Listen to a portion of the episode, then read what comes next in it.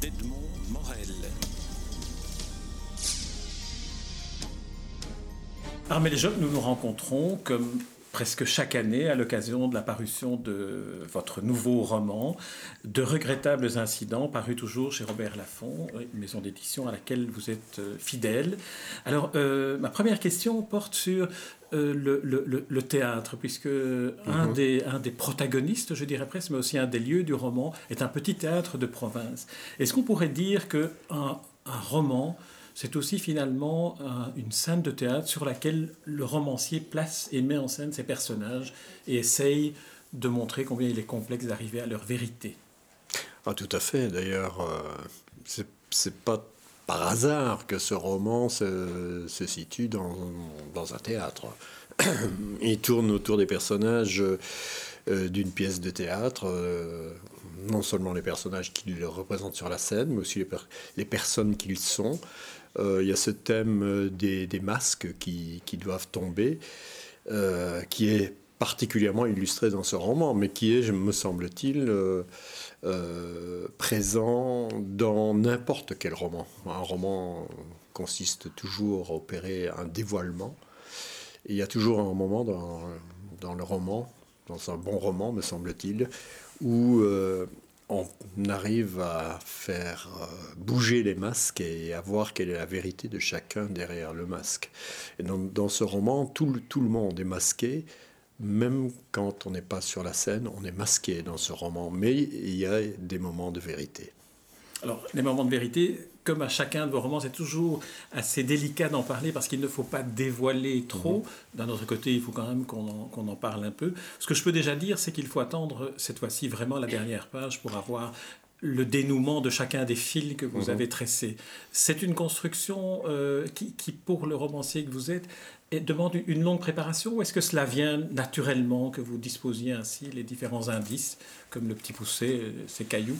Euh, non, ce n'est pas, pas du tout du préfabriqué, contrairement à ce qu'on pourrait croire. En, fait, euh, pendant la plus grande partie euh, du travail d'écriture, j'ignore moi-même comment les masques vont tomber et je, ne sais pas exactement qui est derrière, chaque masque.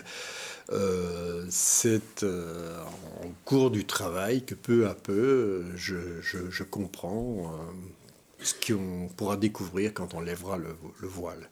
Mais ce n'est pas, c'est pas, pas une technique que je, je, chercherai à mettre en place particulièrement. Euh, je pense que ça se présente euh, d'une manière assez naturelle. Euh, plus j'avance dans la complexité de mes personnages, plus je m'aperçois qu'ils ont beaucoup de choses à me cacher. Et pendant tout le temps de la rédaction du roman, euh, je suis à la guet de ce que chacun de mes personnages n'a pas encore voulu me révéler. Et je ne le sais finalement qu'à la fin du roman. C'est à ce moment-là que je, sens évidemment que l'histoire est bouclée.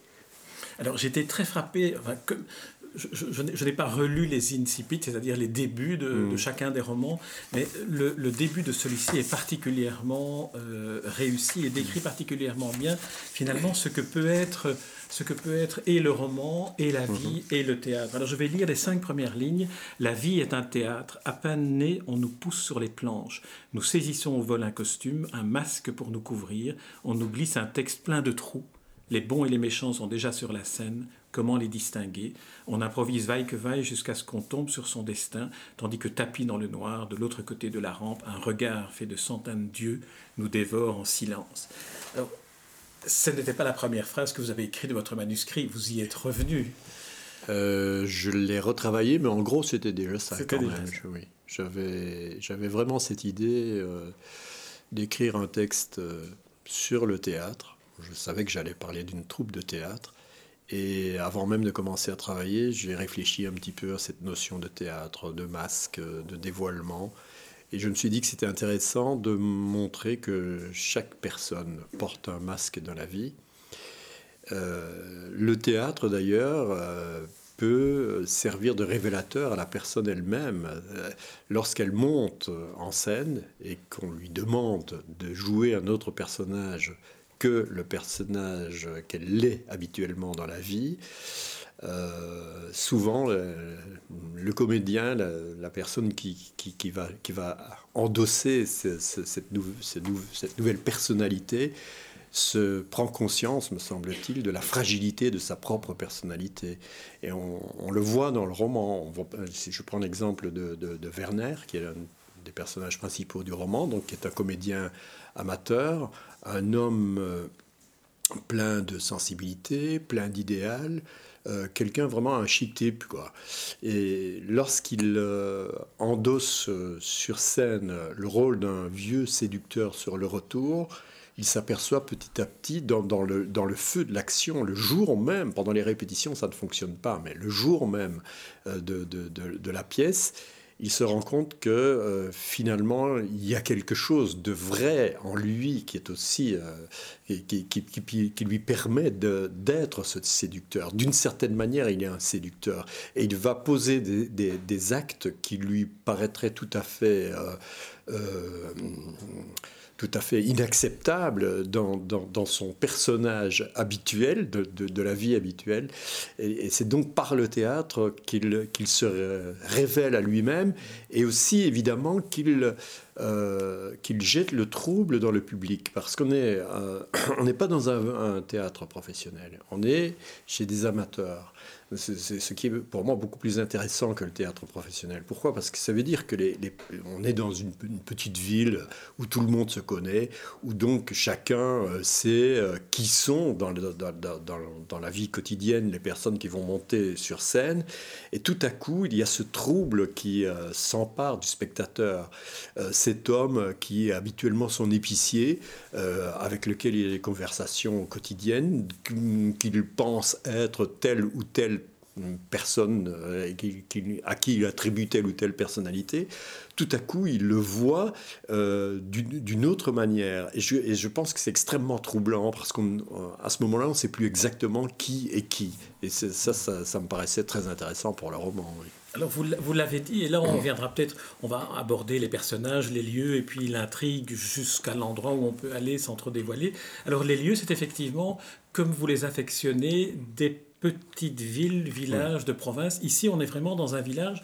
Est-ce que cela voudrait dire que le village est finalement tellement confiné, où tout le monde se connaît, qu'il a presque la dimension d'une scène de théâtre?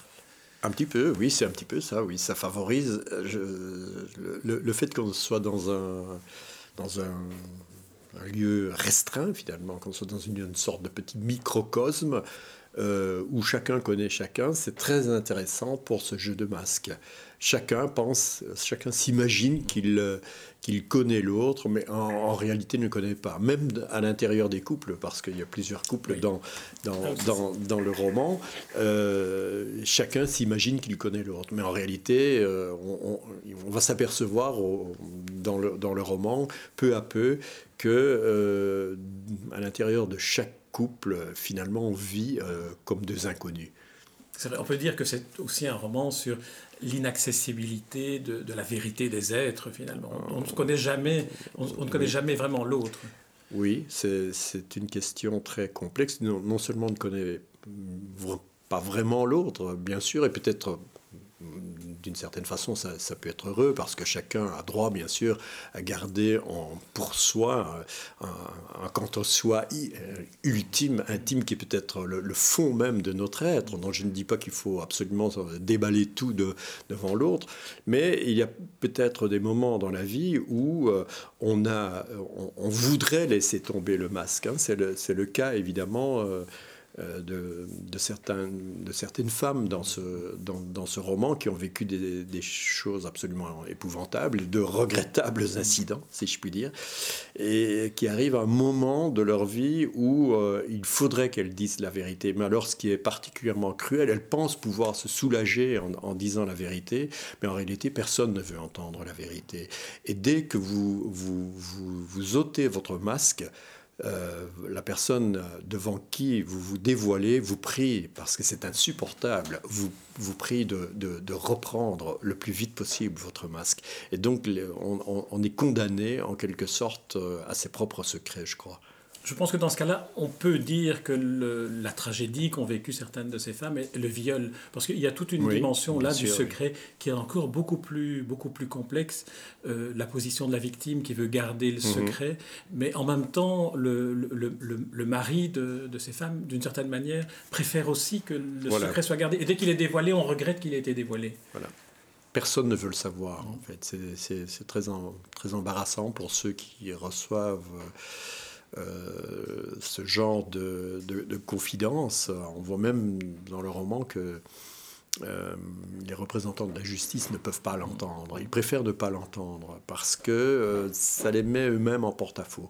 Donc je crois que ce n'est pas simplement par lâcheté, mais parce qu'il y a quelque chose d'assez insupportable dans cette vérité. Donc on préfère la nier. Et autant euh, dans vos romans, il y a une part de, j'allais presque dire, de légèreté parfois dans la manière dont mhm. le narrateur ou dont mhm. le, le, romancier euh, évoque certaines situations par le style. Vous avez beaucoup, beaucoup d'humour. Mais euh, j'ai le sentiment ici que la, la, gravité de certains sujets apparaît avec beaucoup de, beaucoup de force, avec beaucoup. On, est saisi parfois, notamment dans cette problématique du, du viol, du secret, mhm. par ce que ça implique. Oui, bien, c'est sûr qu'on peut difficilement faire de l'humour à propos de certaines situations. Mais enfin, je pense que en, gros, dans ce roman, on est tout de même dans la vie et qu'il y a des côtés euh, qui prêtent à sourire que tout de même dans, Notamment, dans les situations que je décris.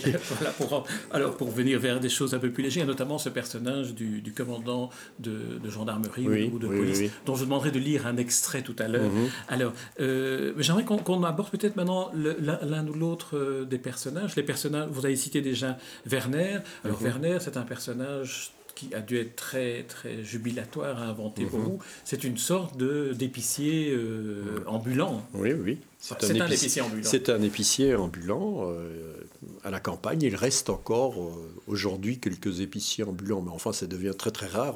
C'était assez commun il y a encore quelques années dans les petits villages isolés, là où les personnes n'ont aucun moyen de communication, où certaines personnes ne peuvent pas beaucoup se déplacer. Je pense à des personnes âgées par exemple. C'est évidemment très commode d'avoir euh, un épicier qui passe de maison en maison et qui vient apporter les les, commandes. Donc oui, euh, il, a cette épicerie ambulante, mais euh, il a aussi un magasin, évidemment, dans, la petite ville, il a, il a un magasin.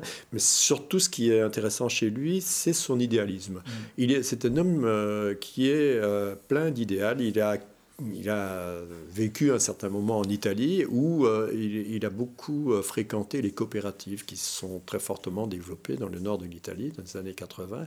Il était séduit par ce système. Et, donc, lui, c'est pas un simple épicier au sens euh, ou péjoratif qu'on peut donner à ce mot-là. C'est un homme qui travaille donc sur une base de participation. Ses clients ne sont pas vraiment des clients, ce sont des coopérateurs. Et euh, toute, toute, sa vie est, imprégnée de cet euh, idéal démocratique. Euh, s'il s'occupe du, du, théâtre local, s'il essaye de le reprendre en main, parce que au début du roman, il y a une espèce de coup d'État, la société dramatique est entre les mains d'un personnage, d'une sorte de gourou qui, qui, qui oui, qui choqué, Arsène, qui, Arsène choqué depuis 20 ans, il, il occupe la présidence. Voilà, il occupe la présidence et donc euh, Werner va le déboulonner parce que lui veut faire autre chose. Il veut faire vraiment du théâtre populaire pour élever le peuple, comme il dit. dit je sais que c'est ridicule d'utiliser ces expressions, mais c'est vraiment au fond de lui-même, c'est ce qu'il veut, en faisant euh, du théâtre euh, populaire et en, faisant évidemment participer les gens au théâtre.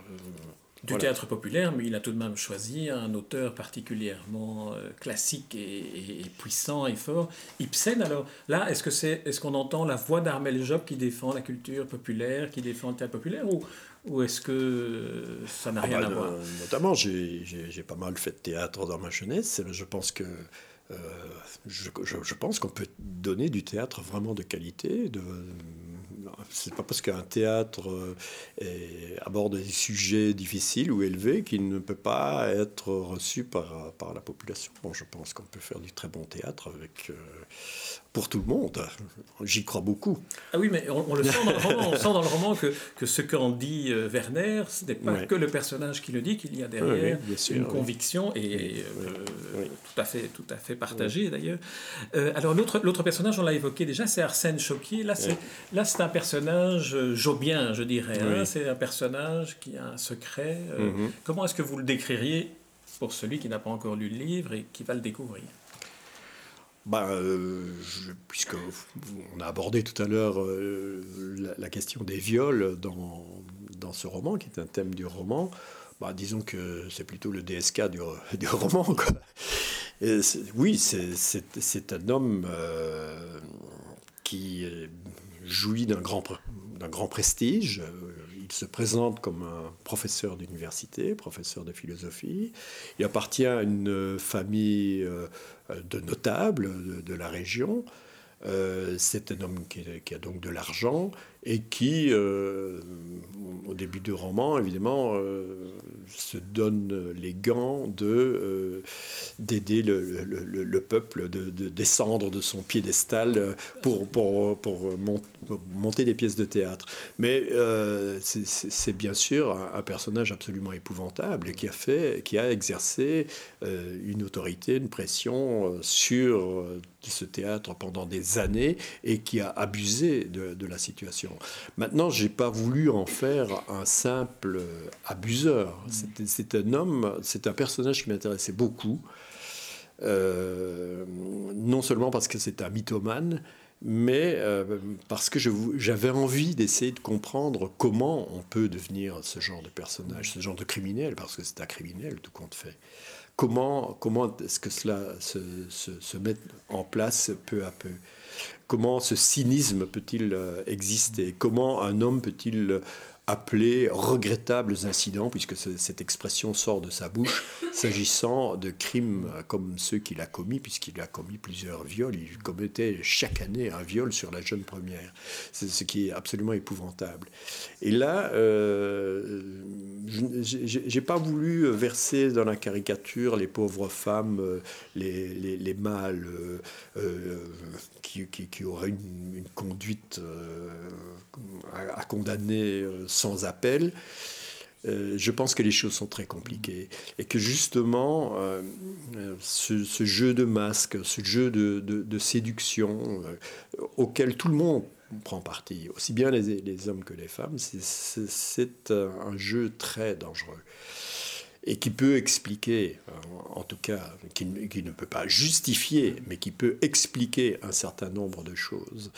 Euh, il y a aussi euh, le rôle euh, de la mère qui est extrêmement important. La, mère de Choquier, qui est une dame âgée, mais qui est très autoritaire et dont on comprend peu à peu qu'elle a exercé sur son fils euh, un pouvoir tout à fait exorbitant. Elle en a fait son, son dieu. Et, donc, elle l'a mis en, quelque sorte dans une situation telle qu'il doit, qu'il devait pendant toute sa vie, qu'il devait répondre aux attentes de sa mère. Et euh, cela, je crois que c'est quelque chose de, très important. Euh, quand j'écrivais le, le, roman, je me souviens d'avoir lu euh, des interviews de Germaine Tillon, la, résistante, euh, euh, ethnologue et, grande féministe que, nous connaissons, qui est, qui est morte il y, a, il, y a, quelques années, il y a peu de temps. Mm. Et Germaine Tillon, lorsqu'on l'interrogeait sur le, le, féminisme, disait que les, les femmes, à son avis, elle, en tant que féministe, elle dit ça, que les femmes à son avis, joue un, rôle euh, très souvent très néfaste dans euh, le, machisme. Elle dit les mères sont souvent euh, responsables du machisme de leurs fils. Parce qu'elles en, fait, elles, restent en, retrait et c'est à travers leurs fils qu'elles veulent dominer dans la société. Et ça, c'est tout à fait clair dans le cas de la, de la mère de Choquier. Et ici, on verra d'ailleurs, mais là, n'en parlons pas, on verra aussi que lorsque le secret d'Arsène Choquier mhm. est dévoilé, on voit aussi à ce moment-là toute la complexité qu'a été toute son existence ah dans le rapport à la mère, dans le rapport à son identité propre. Alors, il y a deux, deux il y a une famille de personnages qu'on n'a pas évoqués. Mhm. C'est, euh, il faut peut-être dire que le roman se déroule en 1999 et 2000. Mhm. Euh, c'est la, la, famille des sans-papiers euh, kazakhs, un couple et deux filles, Vika et Olga. Mhm. Alors, comment les, les décrivez-vous? Donc, euh, ce sont des, réfugiés qui sont arrivés euh, dans un petit village, dans ce petit village. Dans ce village de Bruges. Oui, oui. En tout cas, pas vraiment dans le, le, ville, pas dans la petite ville où, où, va se jouer la pièce, mais dans un hameau à proximité. Et donc, ils sont arrivés là euh, un peu par hasard. Il s'agit de réfugiés d'une nature un peu complexe, puisqu'ils sont, ils viennent du Kazakhstan mais ce sont des Allemands du, Kazakhstan. il faut savoir qu'il y avait en, Russie, puis en URSS, il y avait euh, euh, des, Allemands, des minorités allemandes. Euh, il s'agissait d'émigrés qui avaient été attirés au XVIIIe siècle par la Grande Catherine en Russie pour apporter les connaissances et les, habiletés des Allemands. Ils s'étaient donc installés là, ils, se sont installés là avec euh, un statut très particulier. Par exemple, euh, la, tsarine les avait euh, exemptés à vie et pour l'éternité de tout service militaire. ce sont donc des pacifistes dans l'âme. D'ailleurs, ils appartiennent à une secte protestante qui ne veut pas porter les armes. Et ces gens sont donc restés euh, en, Russie, puis en URSS. Euh, ils ont, euh, pendant la Deuxième Guerre mondiale, ils ont été déportés par Staline, puisqu'ils ne voulaient pas prendre les armes. Il y a eu un véritable massacre parmi ces, ces populations, qu'on a, qu'on déporté de la Volga vers le Kazakhstan. Et bien entendu, à la chute de l'URSS, au moment des lois de Gorbatchev sur la liberté de, de circulation, beaucoup ont choisi de quitter la Russie. Euh, et ils, ont eu ce, projet de revenir dans la mère patrie en Allemagne, puisque l'Allemagne, c'est la prospérité, c'est euh, euh l'Occident, le libéralisme. Ils sont donc revenus euh, en masse en Allemagne, mais au bout d'un certain temps, l'Allemagne n'a plus pu les accepter, c'était trop nombreux.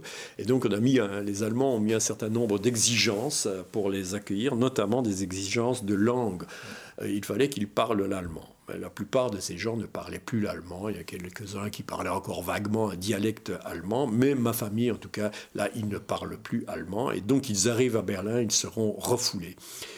Mais plutôt que de retourner au Kazakhstan, où évidemment ça risque fort de mal se passer pour eux, ils viennent s'installer en Belgique. Je n'invente pas tout ça. Il y a eu des cas, j'ai connu personnellement des, familles de Kazakhs euh, allemands, et, ils viennent s'installer dans un petit village, donc on est en 99-2000, et, ils, vont connaître le sort de beaucoup de réfugiés. Comme on est dans un tout petit village, vous savez, à cette époque, on a, on a placé des gens un peu dans toutes les communes, mais pas massivement. Ça, s'est passé plus tard, ça, qu'il y a eu des, plus tard, il y a eu euh, à un certain moment, évidemment, des, des arrivées tellement massives de, réfugiés que dans certaines, certaines, certains endroits, on, on, ne, supportait plus leur, euh, leur présence. Mais là, bon, ils sont, c'est une petite famille, ils sont dans un petit hameau personne ne prête attention à eux. Ils sont euh, charmants, sont des personnes charmantes. La mère est médecin, euh, mais évidemment, elle ne pourra pas exercer en Belgique puisqu'il n'y a pas d'équivalence de diplôme. Et donc, elle va suivre des études d'infirmière pour essayer euh, d'avoir un emploi. Le père, lui, évidemment, il a pas beaucoup de chances de trouver un emploi parce que de formation, il est linguiste. C'est un spécialiste de la littérature populaire kazakh. Et donc, voilà, il, il en est réduit à devenir maître d'hôtel dans un établissement de la ville de Spa. Mais euh, ce sont des gens euh, bien intégrés. Euh, et, qui vivent tout à fait paisiblement. Il faut dire que leur famille connaît un véritable drame parce qu'il y a deux filles, Olga qui a 16 ans et Vika qui a 14 ans. Mais Vika euh, est victime d'une maladie orpheline, du syndrome de Turner, et c'est une maladie qui fait qu'elle ne grandit pas. Ce qui fait qu'à 14 ans, euh, elle est comme une petite fille de, de 8 ans. Ce qui provoque évidemment un problème extrêmement euh, difficile à l'intérieur de la famille. Cet enfant, on ne sait pas si elle survivra. La mère est très évasive à ce sujet-là. C'est une des raisons pour laquelle elle s'accroche d'ailleurs à la Belgique. Est-ce qu'on ne pourrait pas la, soigner? Et on, va évidemment suivre euh, la, vie d'Olga et de, et de Vika. Olga, euh, qui, qui, est la grande sœur, celle qui a la chance d'être une très belle fille. Euh, elle, elle a 16 ans, mais on lui en donnerait 20. Elle est très très belle. Et elle s'occupe en permanence de, de sa petite sœur. Et là aussi, euh, il y a évidemment le jeu des, les jeux des, masques et des, rôles que, chacun doit jouer. Euh, Vika, ben, elle, est, condamnée à jouer le rôle de la malade. Mais évidemment, c'est un rôle qu'elle ne, supporte pas.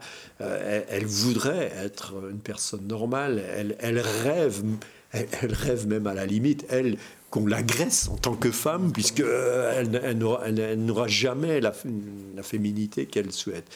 Et Olga, euh, qui au début du roman est euh, euh, vraiment la, jeune fille dévouée à sa sœur, qui suit sa sœur partout, qui en prend soin, qui est même en quelque sorte la victime de sa sœur, parce que sa sœur abuse évidemment de cette situation de faiblesse, elle fait pression constamment sur Olga. Olga, euh, bah, quand on lui propose de faire du théâtre, d'abord elle refuse, mais son refus se justifie par par cela, par la mission qu'elle croit qu'elle doit euh, exercer auprès de sa sœur. Mais euh, elle aussi va se rendre compte que tout compte fait, euh, ce, ce, masque de générosité, ce n'est peut-être qu'un masque. Et lorsqu'on lui propose de jouer, qu'elle finit par accepter, quand elle est sur scène et qu'elle joue tout à coup le rôle d'une jeune femme libérée et séductrice, il y a quelque chose en elle qui lui dit que c'est peut-être sa vérité profonde. On se retrouve là encore dans le paradoxe du, voilà, du comédien. Tout à fait, La vérité apparaît dans, dans le faux, un peu comme dans le roman, qui est l'art de mentir vrai, comme euh, disait Aragon. Tout à fait, oui. Alors, euh, euh, une, une, toute petite dernière chose concernant le, le personnage du, du, père de Vika et mhm. Olga, Jacob il invente dans, enfin, il travaille sur une théorie du roman, mhm. sur une théorie du roman médiéval qui fonctionne avec une succession de situations. Alors je me suis demandé, est-ce que c'est le modus operandi d'Armel Job, les situations qui se suivent, S1, S2, S3, je laisserai les dire, ou bien est-ce que c'est une fantaisie du romancier? Ah non, c'est pas une fantaisie, cette théorie existe euh, réellement, oui, euh, c'est une théorie d'un philologue russe euh, qui a étudié toutes des, centaines d'histoires populaires et qui a fini par relever dans ces, dans ces, histoires populaires évidemment une série de schémas qui se reproduisent et qu'on retrouve d'une histoire à l'autre. Le, héros euh, possède un secret, le héros part à, l'aventure, le, euh, le, héros connaît une difficulté, etc. Tout, tout, tout cela a été codifié et euh, bah, mon, mon, personnage est un spécialiste évidemment de cette, de, de, cette analyse littéraire. Oui. Ce qui fait que, bien sûr, lui aussi essaye de voir je me suis dit, que je me suis dit mais je n'ai pas fait la, la, vérification. Je m'étais dit que dans votre roman, on allait retrouver chacune des situations qui se suivaient. Mais je n'ai pas. Je, n'ai euh, pas. Je ne pense pas que ce, pas soit le cas. Bien, Armel Job, je vous remercie pour cet entretien. Alors, je rappelle le titre de votre dernier roman en date, paru chez Robert Laffont, De regrettables incidents. Les rencontres d'Edmond.